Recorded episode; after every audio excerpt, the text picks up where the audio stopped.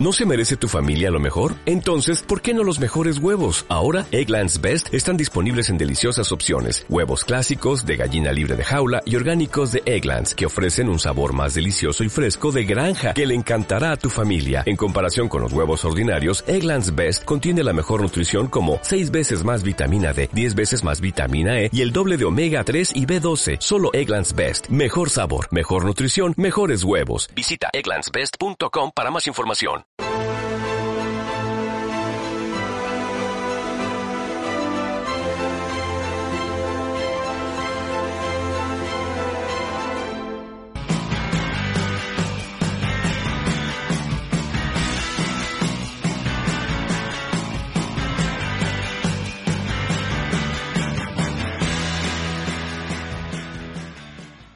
Muy buenas a todos con el abogado de la familia Franco, eh, Luis Felipe Utrera Molina, un abogado de prestigio, lo conocerán por los medios de comunicación, sobre todo porque estos días hemos visto cómo ha proliferado una fake news diciendo que Estrasburgo os daba la razón y Franco tenía que ser devuelto los restos óseos al Valle de los Caídos.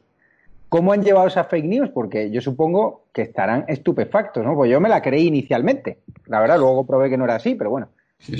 La verdad es que eh, eh, recibí la primera noticia en el chat familiar eh, por parte de uno de mis hermanos y estuve a punto de tener un accidente en la castellana, porque claro, mm, dije, pero bueno, ¿esto qué es? evidentemente me empezaron a entrar llamadas y mensajes.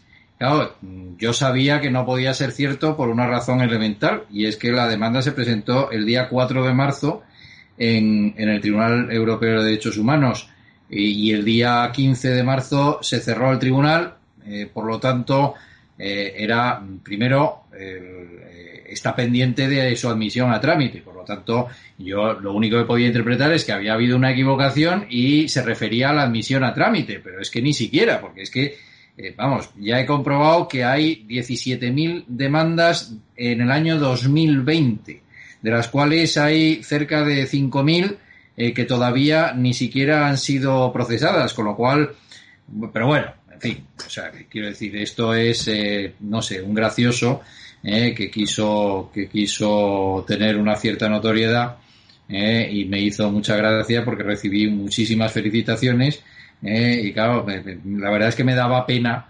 desilusionar a mucha gente, pero bueno, en fin.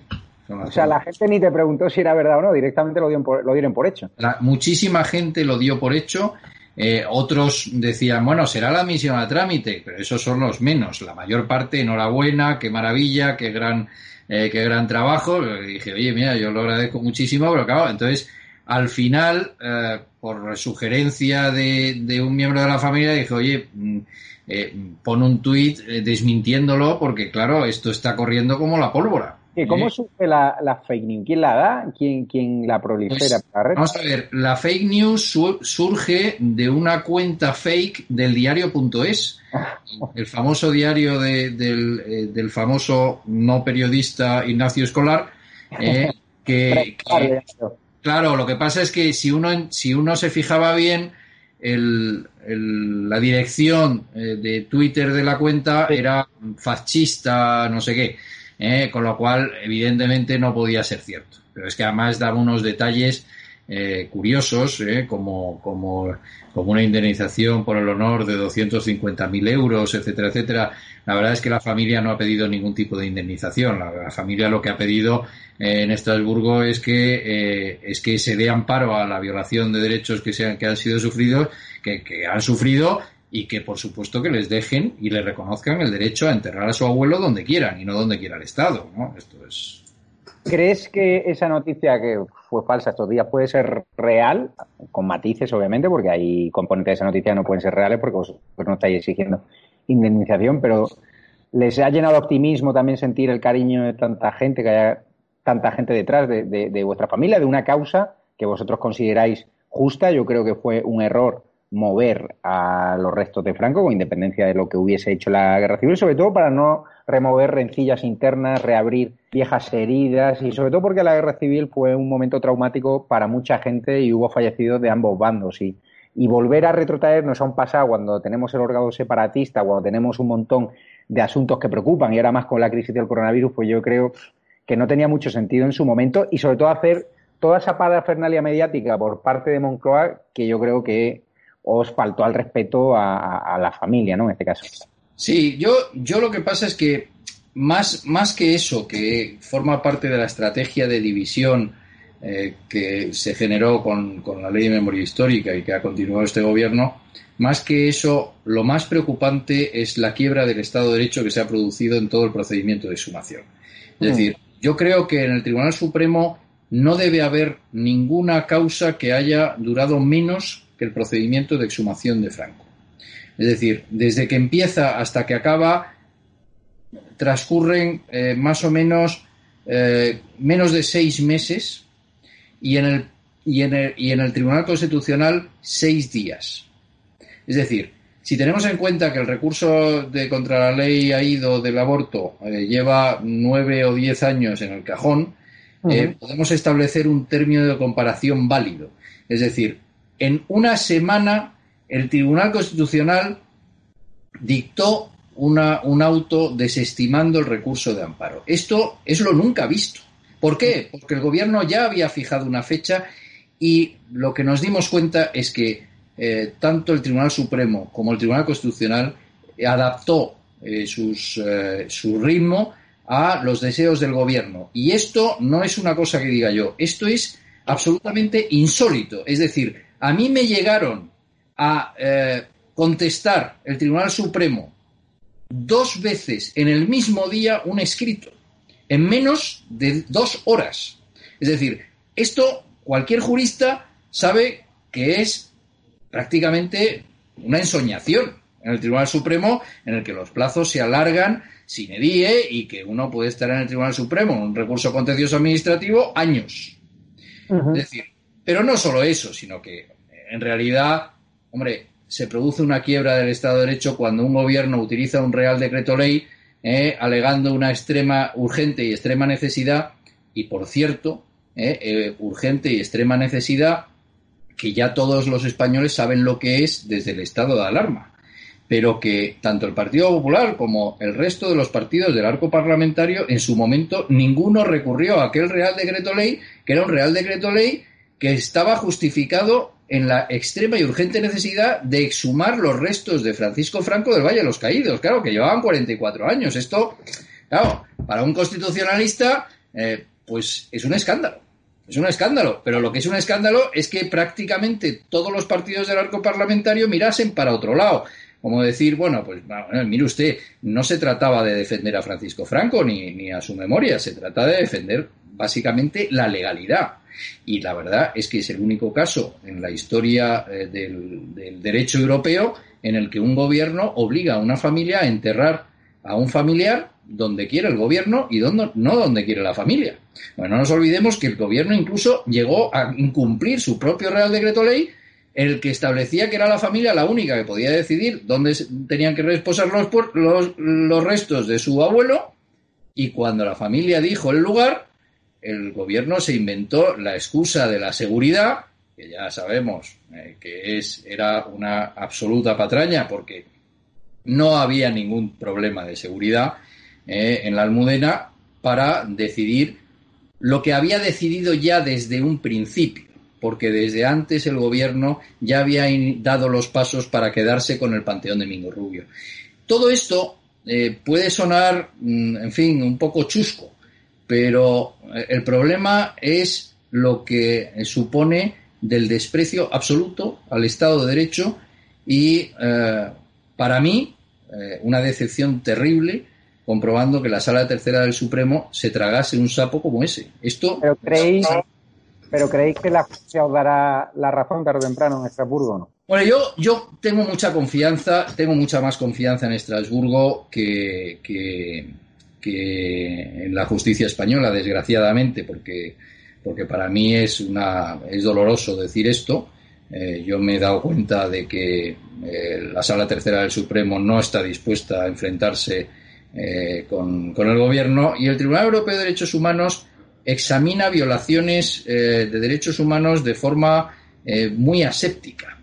Eh, hay una serie de precedentes, como es el caso de Polonia, de los, eh, del accidente que hubo en, la conmemoración de la matanza del bosque de Katyn, y algunos precedentes de terroristas rusos, eh, pero hay muy pocos precedentes de inhumaciones irregulares, exhumaciones irregulares en el, en el derecho, ah, digamos, en el derecho de los derechos humanos, la protección de los derechos humanos. Por lo tanto, es un tema novedoso que ha tenido una trascendencia mediática muy importante y que tiene una trascendencia de cara al convenio de derechos humanos evidente. Más, más aún eh, después de lo que ha ocurrido con la pandemia, en la que eh, se, han multiplicado los casos de reclamaciones por uso por, por, uso por inhumaciones indebidas, por cremaciones eh, no consentidas, etcétera, etcétera. Por lo tanto, creo que dada la trascendencia mediática es muy probable que el Tribunal Europeo de Derechos Humanos eh, quiera conocer de este asunto. Pero, eh, es, complicado porque mm, vamos a, vamos, a, vamos a manejar un dato, es decir, solo el 2% de las demandas que se presentan son admitidas a trámite.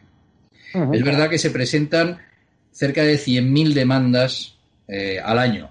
Por lo tanto, hay muchas demandas que son repetitivas, etcétera, etcétera, pero que ya es muy difícil que la admitan a trámite y si conseguimos que la admitan a trámite, yo tengo confianza en que el tribunal eh, aprecie al menos eh, la violación eh, para mí más sangrante que es el negar o el obligar a una familia a, enterrar a su abuelo donde quiere un gobierno en contra de la voluntad de la familia que lo que es, es que es que en realidad estamos ante una verdadera expropiación del cadáver porque porque sus nietos no pueden ir a ver a su abuelo cuando quieran, tienen que pedir permiso a la Moncloa. ¿Ustedes por qué creen que el PP Ciudadanos miró para otro lado cuando ustedes tienen claro que se vulneraron vuestros derechos fundamentales y también el derecho del cadáver y también se pisoteó el Estado de Derecho, según me está contando? Yo tengo una información y tengo una eh, opinión. La información que tengo es que el Partido Popular había encargado a su abogado la presentación del recurso eh, de inconstitucionalidad contra el Real Decreto Ley y que el día antes de eh, que venciese el plazo le dio instrucciones, era un domingo por la tarde, le dio instrucciones para que no lo presentase. Los motivos que tenía eh, Pablo Casado para dar esa orden los desconozco pero supongo que se enmarcan en el hecho, eh, bueno, pues en, una eh, estrategia que ha seguido mm, el PP durante muchos años de evitar cualquier tipo de identificación con lo que fuera eh, Franco, el régimen de Franco, etcétera, etcétera. Es decir, claro, el PP fue eh, no olvidemos que la Alianza Popular fue eh, fundada por, eh, por, por, siete ministros franquistas y que evidentemente, bueno, pues su presidente de honor, Manuel Fraga, fue ministro con Franco. pero bueno, esto mm, obedece un poco a una estrategia de intentar que no entrar en la estrategia de división creada por la izquierda. No lo puedo entender de otra manera, pero a mi juicio es un error porque la legalidad hay que defenderla siempre, con Franco, sin Franco o aunque se llamase eh, como se llamase. En realidad, el problema es que si uno no defiende la legalidad en un momento, pierde legitimidad para defenderla en otro momento.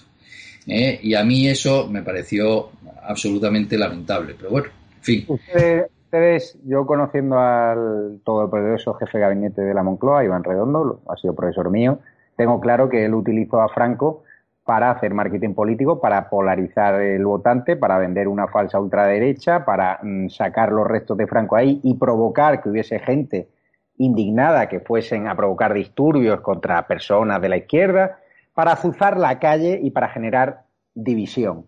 ¿Vosotros lo tenéis claro que fuisteis usados para una estrategia política de Moncloa para convertir dos bandos, volver a la guerra civil. Sí, absolutamente. Yo creo, yo creo que, que, fue una utilización obscena eh, de los sentimientos de una familia. Eh, cuando el gobierno no ha querido que se viesen los muertos, ha intentado evitar por todos los medios las fotos de los ataúdes en el Palacio de Hielo. Y cuando el gobierno quiso que todo el mundo viese el ataúd de Franco, eh, puso, puso cerca de 18 cámaras y un dispositivo impresionante para que todo el mundo viese eh, eh, cómo los nietos sacaban a su abuelo en, del Valle de los Caídos. ¿no? Esto fue una operación de propaganda, una operación de propaganda que, por cierto, mm, costó al erario público no los 3.000 euros que, que, dijeron en el Tribunal Supremo, sino, según los últimos cálculos, más de 120.000 euros, sin contar con el uso de... por porque claro, el despliegue de película de Hollywood que vi yo allí. No, yo creo, yo creo que, la cifra eh, final eh, sería bastante mayor, pero fue una utilización eh, propagandística perpetrada por el gobierno, jugando con los sentimientos de unos nietos que además, en este caso, su abuelo no era una persona lejana, sino que fue una, una persona con la que convivieron muchos de ellos eh, muchos años, eh, porque, porque cuando murió eh, su abuelo, el, pequeño de los nietos tenía, tenía 12 años, con lo cual, y la mayor pues tendría 25. quiero decir que era una, era una persona con la que convivían y a la que tenían un afecto terrible, ¿no? Entonces, hombre, la verdad es que aquello fue francamente desagradable y, hombre, uno podía haber tenido la tentación eh, de dejar al gobierno solo eh, eh, y, no acudir aquel día, ¿no? Pero entonces quizás el gobierno hubiera disfrutado viendo como los restos de Franco salían del Valle de los Caídos como un mueble sacados por, por, la funeraria y por lo tanto nosotros y la familia quiso darle una dignidad a ese momento para evitar precisamente eh, una postrera humillación, ¿no? Porque realmente era lo que se pretendía. Aquello fue francamente desagradable para todos ellos eh, y para mí incluido, eh, pero, pero bueno, había que estar allí. Sobre todo esas imágenes donde os encerraron literalmente, que se filtraron a la prensa.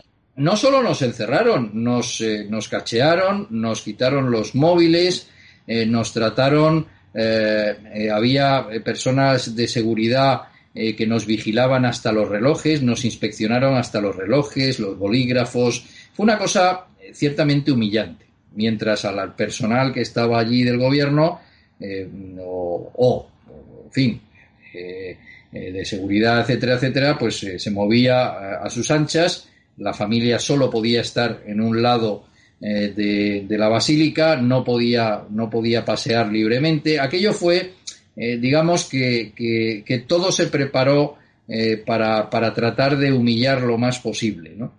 Y bueno, en fin, realmente para mí fue un día muy doloroso, para ellos también. Y, y, las escenas que luego se vieron en Mingo Rubio fueron quizás todavía peores porque, porque se nos trató como a delincuentes. Estamos viendo que la Fundación Francisco Franco pide al Supremo que devuelva al dictador al Valle de los Caídos. ¿Aquí hacen causa común o, van por separado? No es exacta la noticia. vamos a ver. Publica eh, la Claro, es que, pero, pero el titular es equívoco.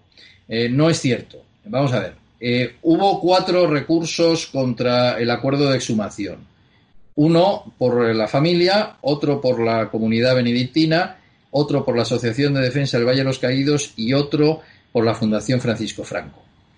Solo el Tribunal Supremo solo resolvió nuestro recurso y quedó pendiente la resolución del resto de los recursos.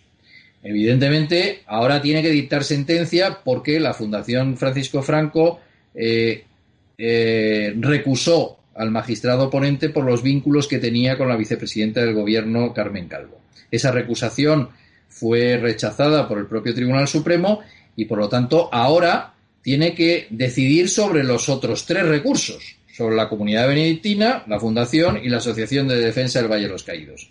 Hombre, resulta inimaginable que el Tribunal Supremo eh, se vaya a hacer el araquiri eh, y vaya a respetar ahora la ley que no respetó eh, la sentencia de 30 de septiembre. Por lo tanto, eh, es prácticamente seguro que el sentido de la sentencia será exactamente igual. Se remitirá a los argumentos en cuanto coincidan con los que utilizó la familia y tendrán que resolver sobre el resto de los argumentos que cada una de las partes eh, alegó. Lo que pasa es que, claro, la legitimidad, mm, digamos, más fuerte correspondía en ese momento a la familia y a los benedictinos.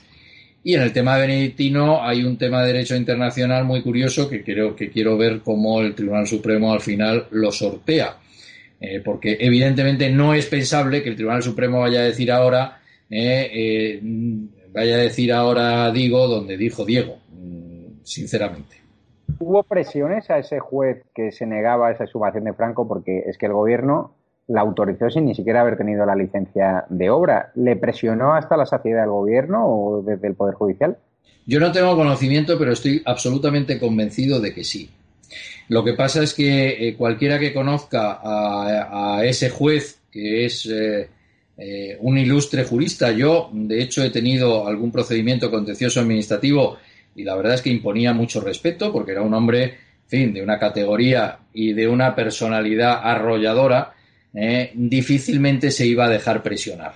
Lo que pasa es que al final el Tribunal Supremo eh, decidió obviar absolutamente lo que decía ese juez y no solo obvió eso, sino que obvió y despreció la negativa por parte del prior a que entrasen en la basílica. Es decir, al final lo que hace el Tribunal Supremo es, eh, el Tribunal Supremo va más allá que el gobierno incluso, porque el, gobierno le pide una segunda autorización al prior del Valle, el prior del Valle el 9 de octubre le deniega la autorización y el Tribunal Supremo dice que ya ha decaído esa denegación y que por lo tanto lo que es un no debe entenderse como un sí y que por lo tanto el gobierno puede entrar en la basílica sin autorización del prior de la basílica. Esto, esto es una violación brutal del principio de inviolabilidad de los lugares sagrados, consagrado en, en los acuerdos con la Santa Sede, que mm, lamentablemente eh, me temo que contó también con la anuencia de las autoridades de la alta jerarquía eclesiástica, porque si no, evidentemente no se entiende. ¿no? Pero mm, jurídicamente eso también hay que formalizarlo y eso también hay que argumentarlo. Lo veremos en, en, unos, en unas semanas. Es que si este gobierno sigue en el poder, a pesar de la crisis del coronavirus, de los 40.000 muertos, de la negligencia, pueda, pueda ahora haber otra ofensiva contra la familia Franco para otra vez utilizar a la familia Franco para abrir viejas heridas y movilizar a la izquierda contra esa supuesta ultraderecha que venden desde Moncloa, porque ya en este país ultraderecha salir a la calle con tus hijos con una bandera de España. Bueno, claro, es que... ¿Teméis, por ejemplo, que os quiten el pazo de Meirás o que inicien... Bueno, eh, eh, el, juicio del pazo de Meirás empieza el día 6 de julio el día 6 de julio y se desarrollará del 6 al 10 de julio, es decir, la última semana de las elecciones gallegas. Y va a ser un juicio evidentemente mediático, con más de 20 testigos, eh, con, eh, eh, con la Administración General del Estado, la Junta de Galicia, que apoya al gobierno de Pedro Sánchez en la reivindicación del Pazo de Meirás en una actuación absolutamente increíble, teniendo en cuenta que Feijó en su día se negó a que fuera bien de interés cultural cuando estaba en la oposición porque entendía eh, que no había ninguna razón y que además ni siquiera era un pazo eh, y que por lo tanto, pero ahora Feijó, eh, pues por razones que se me escapan, decidió secundar la iniciativa de Pedro Sánchez y se puso también a la cabeza de la manifestación para ver si puede sacar algún rédito de tratar de expoliar una propiedad privada que, eh, claro, es que, es que es tremendo, pero es que, que el gobierno nos diga ahora que el Pazo de Meirás era suyo desde el año 68, porque lo había adquirido por usucapión, y que los últimos 44 años que la familia ha estado, que ha reconstruido el Pazo después del incendio que lo destrozó en el año 78, que se gastó un dineral en, en reconstruirlo, en dejarlo bonito y tal, no sé qué, y que ahora venga el Estado a decir que era del Estado desde el año 1968, cuando no ha pagado el IBI, cuando, cuando precisamente hasta Francisco Franco que tenemos las declaraciones de la renta desde el año cincuenta y tantos, que las hacía a mano, las rellenaba a mano, es un dato muy curioso, porque él rellenaba las declaraciones de la renta a mano y se imputaba los rendimientos de las actividades agrícolas del Pazo. Pagaba el impuesto de bienes inmuebles, entonces la contribución rústica, pagaba la, seguridad social agraria, es decir, que todo es, todo es, un pleito eh, que es una gran mentira, eh, disfrazada con argumentaciones jurídicas eh, ciertamente complejas, pero que desgraciadamente se está politizando. Y claro, evidentemente ninguno de mis clientes son políticos ni están en política. Pero claro, el nombre de Franco, pues lo tienen que sacar a pasear de vez en cuando para, para, tratar de dividir a los españoles. Y, es, y esa es la desgracia, porque al final, eh, pues hay una serie de ciudadanos que tienen los mismos derechos que los demás, pero que por el hecho de llamarse Franco no tienen ningún derecho.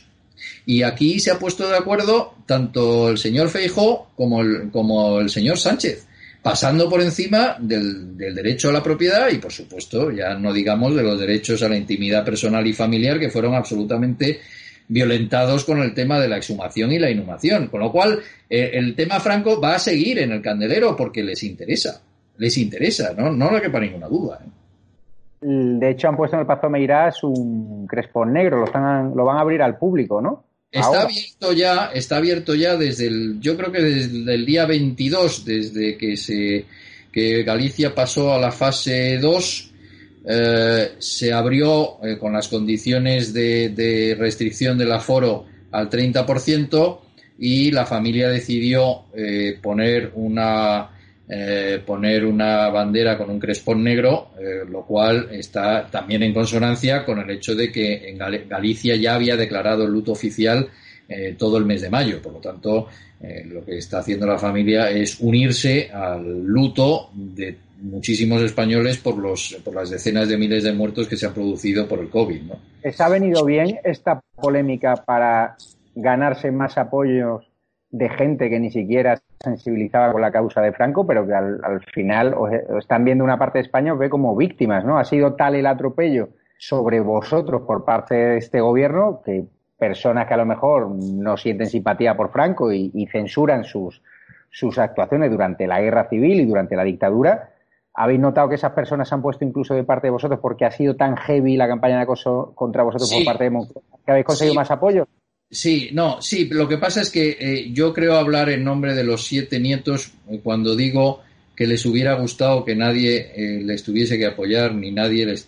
o sea, quiero decir que el precio que, han pagado, sinceramente, es muy amplio. El, precio que han pagado por, en fin, en, en digamos, en, en emociones y en tristeza, en volver a revivir algo porque la gente ve a Franco como un personaje histórico, pero eh, yo le, claro, yo eh, el día de la exhumación eh, no era mi abuelo y sin embargo a mí se me saltaban las lágrimas porque aquello fue terrible. Y pensar que lo que estaban haciendo lo estaban haciendo para humillar a tu abuelo, al que te despediste en su día por última vez, sinceramente es ciertamente desagradable. Yo creo que ninguno de los nietos eh, tiene ningún afán de notoriedad.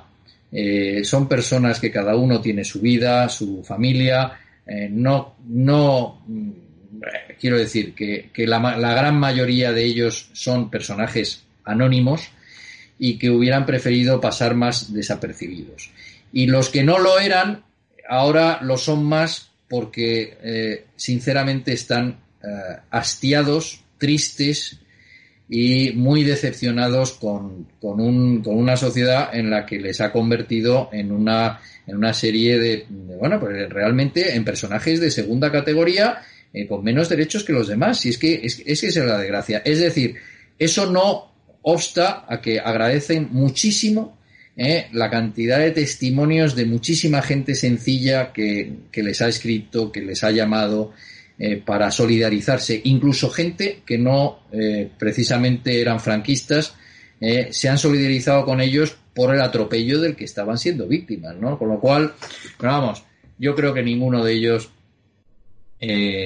hubiera quisiera repetir esto porque porque el coste personal de verdad que créame que en alguno de ellos ha hecho bastante mella. esto hay que entenderlo cuando uno ha convivido y ha querido mucho a su abuelo, el ver cómo no solo le humillan, le insultan continuamente, sino el tener que revivir eh, eh, una emoción como, como el ver cómo destrozan la tumba de tu abuelo y lo sacan eh, y de alguna manera pues quieren humillarlo póstumamente porque bueno pues que realmente al final era de alguna manera una revancha como no pudieron con él en vida pues pues vamos a conseguir humillarlo en, en, su muerte no 44 años después de su muerte. Bueno pues esto ahora ahora hay muchos españoles que se sorprenden ¿no? con las actuaciones presuntamente ilegales de este gobierno, la presión sobre Pérez de los Cobos, que lo han cesado por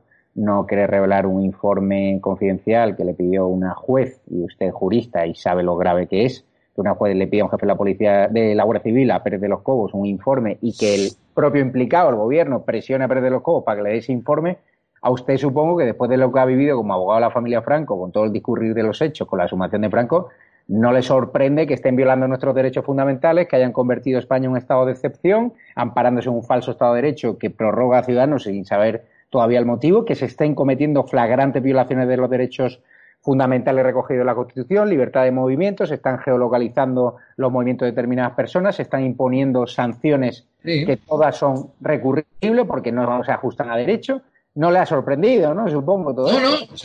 vamos a ver, no, no puede sorprender desde el punto y, hora que eh, el artículo 55 de la Constitución eh, es absolutamente ignorado por el gobierno que establece que solo en un estado de excepción pueden restringirse los derechos fundamentales, como es el derecho de la circulación, la libre circulación de personas, el derecho a la libertad de expresión y tal. Eh, nos hemos dado cuenta cómo el gobierno ha hecho mangas y capirotes con lo que ha querido. Es decir, ha utilizado eh, eh, astutamente el, estado de alarma para colarnos algunas disposiciones absolutamente increíbles. Pero lo último, quizás, el reconocimiento de, un, de la comisión de un delito de prevaricación. un reconocimiento por escrito, que que la verdad es que no deja de sorprenderme que la directora de la Guardia Civil haya firmado un documento como el que se ha publicado hoy. Es decir, porque es un documento en el que se reconoce expresamente eh, que ella misma propone eh, el cese el cese de un guardia civil por no haber informado de una actuación que no podía legalmente realizar. Con lo cual, eh, el reconocimiento de, una, de un delito de prevaricación y el hecho de que el ministro de Justicia mm, mintiese en, en, la sede parlamentaria a todos los españoles, eh, eh, diciendo que no fue ese el motivo del cese, sino una mera reorganización y un nuevo impulso a su equipo, es absolutamente patético. Esto eh, porque afecta ya a la dignidad de todas las instituciones y, es, y el problema es que las instituciones son los que funcionan cuando eh, cuando realmente hay pues situaciones de emergencia. Y el problema es que nos estamos encontrando con un gobierno que está despreciando el Estado de Derecho. el nombramiento de la fiscal general del Estado, Dolores Delgado, es un caso eh, que no tiene precedentes en la historia de la democracia española ni en ninguna, de ninguna democracia occidental. Es decir, claro, es uno de los pilares de la, de la Mm. Eh, de la independencia judicial y claro, o sea, realmente poner al frente de la fiscalía eh, a una persona eh, con un perfil tan sectario e ideológico, sinceramente es, es tremendo, ¿no? Yo, yo creo, yo a mí me preocupa muchísimo porque está el Estado de Derecho está resintiéndose de una manera muy grave y no nos lo tomemos a broma ni ni porque porque estas cosas al final eh, se acaban pagando. ¿eh? Quiero decir, en la Segunda República tuvimos una experiencia eh, con la falsificación de las actas de, las elecciones de febrero del 36, como el gobierno empezó a hacer lo que, quisiese, es decir, ilegalizó partidos políticos. pero claro, ¿qué podemos esperar de un tribunal constitucional que realmente eh, no se atreve a enmendarle la plana al gobierno en cualquier cuestión de naturaleza política, pues, pues eso es una desgracia y, es un descrédito para las instituciones. Y los que creemos en la democracia, realmente eh, eh, yo creo que estamos debemos estar de luto no solo por los miles y miles de muertos, sino porque, porque se están cargando el Estado de Derecho y con esto no se juega. ¿Usted cree que estamos en una dictadura social comunista en España? Mm, aún no, pero creo que dentro del gobierno hay quienes eh, les gustaría y que además lo han dicho abiertamente en muchas declaraciones públicas. Es que ahí está la hemeroteca, es que vivimos en el mundo de las comunicaciones y el señor Iglesias ha dicho eh, muy claramente eh, a qué modelo de sociedad quiere ir, qué modelo de sociedad defiende. Es un señor que, que, ha sido apoyado por un régimen abyecto como el venezolano o un régimen como el iraní y que, y que claro, Claro, es que, es que eh, sus declaraciones públicas y sus. Eh, sus eh, claro, es decir, es que, es que yo, yo tengo un, íntimo amigo ruso que vivió, que vivió toda su vida en Rusia, en Moscú, el comunismo, y claro, dice, es que, es que mm, para, para mí mm, resulta, y que vive en España, resulta increíble que en España el comunismo pueda estar en el gobierno. Es que esto es terrible. Claro, la historia del comunismo son los 100 millones de muertos. Y, hombre, en fin, o sea, quiero decir que la propia, eh, el propio Parlamento Europeo ha condenado el comunismo eh, y ha, eh, por, porque, porque la historia del comunismo en el siglo XX es terrible. Es decir, eh, no podemos dejar de equiparar a lo que fue el nazismo con el comunismo, porque el comunismo lo que pasa es que tuvo muchísimos más años para hacer muchísimo más daño, para someter a las poblaciones. Claro, no, a mí me da, me da miedo pensar eh, que España eh, pueda caer en una situación de restricción de libertades como la que, la que pretendería el Partido Comunista, pero claro, porque además yo creo que el Partido Comunista de España ya ha dejado de ser demócrata. Es decir, yo creo que abiertamente eh, no están, eh, o sea, no están con la Constitución, no están a favor del derecho a la libertad privada, no están a favor del derecho a la libertad de expresión, están a favor del de la censura y por lo tanto yo creo que hay un peligro. No estamos en una dictadura, pero hay quienes les gustaría estar. Yo, pues, prefiero pues, mantenerme en un Estado de Derecho. Muchísimas gracias, señor Utrera Molina, abogado de la familia de Francisco Franco. Coméntenos en este programa estado de alarma cualquier novedad que haya sobre esa eh, exhumación de Franco, sobre esa petición de amparo ante Estrasburgo, si hay cualquier novedad. Nosotros simplemente somos un programa que defendemos la legalidad vigente, que defendemos el Estado de Derecho y que lo que no queremos es que nadie utilice a nadie, por muy cruel que se haya sido en el pasado, por mucho sufrimiento que haya habido en el pasado, que lo ha habido, pero en los dos bandos, sin duda, pero no queremos que se utilice los restos de nadie para hacer política, que es lo que ha hecho salvajemente este gobierno y eso me parece fatal. Sean los restos de una persona que ordenó la matanza de Paracuellos, por ejemplo, sean los restos de la pasionaria, porque claro, piden en los programas de televisión a los que yo voy, te encuentras con contertulios que no, es que hay que exhumar a Franco, es que hay que exhumar a Franco. Y cuando le digo, ¿y por qué no exhuman, por ejemplo, a los líderes del bando republicano que ordenaron matanzas igual de crueles que algunas que se cometieron en el bando nacional. Fue un trauma para toda la que se quedó ya en el pasado, que hubo un espíritu de reconciliación nacional, una transición democrática. No entiendo sinceramente por qué en este país no miramos ya al presente y al futuro, que tenemos muchísimos problemas, como para que tener que reabrir viejas historias y sobre todo que la memoria no puede ser selectiva, la memoria tiene que ser imparcial, tiene que abrir el campo y aquí la histórica se ha hecho de forma sectaria y de forma politizada. Y ahí se ha faltado el respeto a muchas víctimas, que yo, por supuesto, estoy a favor de que se reconozcan a esas víctimas que están en las cunetas, de que se les rinda homenaje, pero también a las víctimas de Paracuellos también.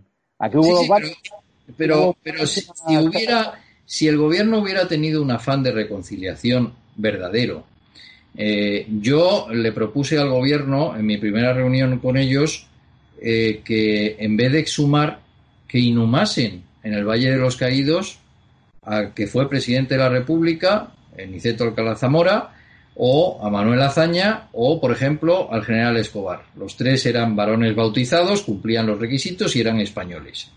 Es decir, ¿por qué no convertir aquello en un verdadero monumento a la reconciliación? ¿Y por qué?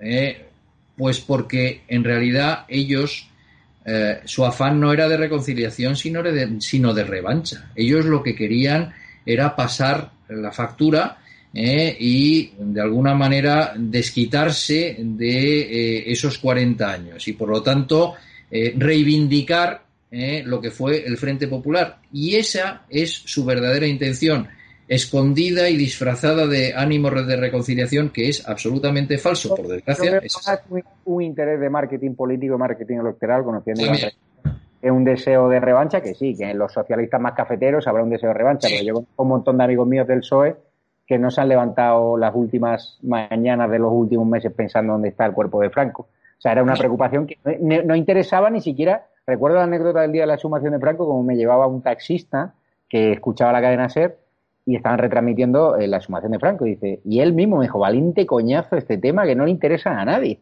ni siquiera a sus votantes. Pero en Moncloa intentaron polarizar muchísimo el voto y la jugada les salió mal porque no consiguieron los resultados electorales que pasaban, que pensaban. Y nada, y esperemos que ahora ningún cadáver se sirva para hacer política, ¿no? Que es lo único que tenemos, que a los muertos hay que dejarlos descansar. Hay que dejarlos en paz. Y ya está. Así que muchísimas gracias, señor Utrera Molina, y estamos en contacto. Muchas gracias, un placer. hasta luego.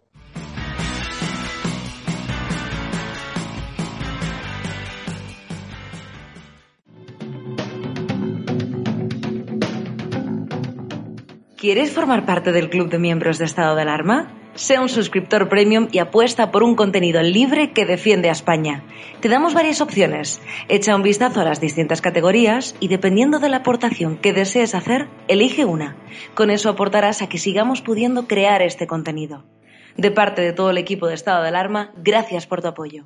Buenas, ¿qué tal estáis? Hoy es un día importante porque YouTube nos ofrece la posibilidad de generar una comunidad de suscriptores premium. Y diréis, ¿para qué? Pues bien, nosotros estamos encantados con vuestra fidelidad. Sois ya más de 250.000 suscriptores suscritos a nuestro canal. Somos el canal de YouTube que más crece de España y el que más pone nervioso, como bien sabéis, a la Moncloa y a la Sexta. Pues bien, ahora igual que tenemos Patreon y que ya estamos dando beneficios exclusivos y contactos directos con nosotros, incluso posibilitando la participación directa de algunos de los Patreon en nuestros canales, pues ofrecemos también esa posibilidad a través directamente de YouTube. Hemos creado cinco categorías en homenaje a la Fuerza de Profesional del Estado y en concreto a la Guardia Civil, tras la purga de Marlasca, tras ese cese de Pérez de los Cobos, y esta categoría son un, homenaje. ¿Por qué necesitamos apoyo económico? Como bien sabéis, nosotros no recibimos publicidad institucional, no hemos llenado nuestro medio de esa publicidad engañosa de que salimos más fuertes con 40.000 muertos y 8 millones de desempleados y 10.000 empresas cerradas. Y como no queremos esa publicidad institucional, ni tenemos un roure de la vida, ni siquiera un empresario constitucionalista que nos financie, ¿Por qué? Porque parece ser que en este país eh, los grandes empresarios constitucionalistas prefieren financiar al país y la sexta que blanquean el terrorismo del, del FRAP y que blanquean, por ejemplo, el independentismo. Nosotros no somos así y por eso hemos creado cinco categorías. Sargento, 1,99 euros. Teniente, 4,99 euros. General, 9,99 euros. Coronel Chup Chup de Carles Enrique, que a todo el que se abona a esta categoría tendrá acceso directo a él y él le responderá cada sábado a las 12 de la noche una pregunta y le dará información de primera mano. Y Capitán General 49,99, 25 categorías en función de sus posibilidades económicas. Sabemos que son tiempos difíciles, pero si, si queréis que sigamos combatiendo el gobierno del bulo y que sigamos siendo la alternativa a la sexta y que vayamos a más y que sigamos poniéndolo nervioso y que sigamos dando voz y rostro a las víctimas del coronavirus, a sus familias y que sigamos defendiendo la unidad de España, necesitamos vuestro apoyo. Llevamos dos meses por amor al arte y todo el dinero que hemos recibido ha sido para mejoras técnicas. Así que necesitamos vuestro apoyo y os esperamos en estado de alarma y suscribiros de forma premium que vamos a tener una relación aún más directa de la que ya tenemos. Un saludo.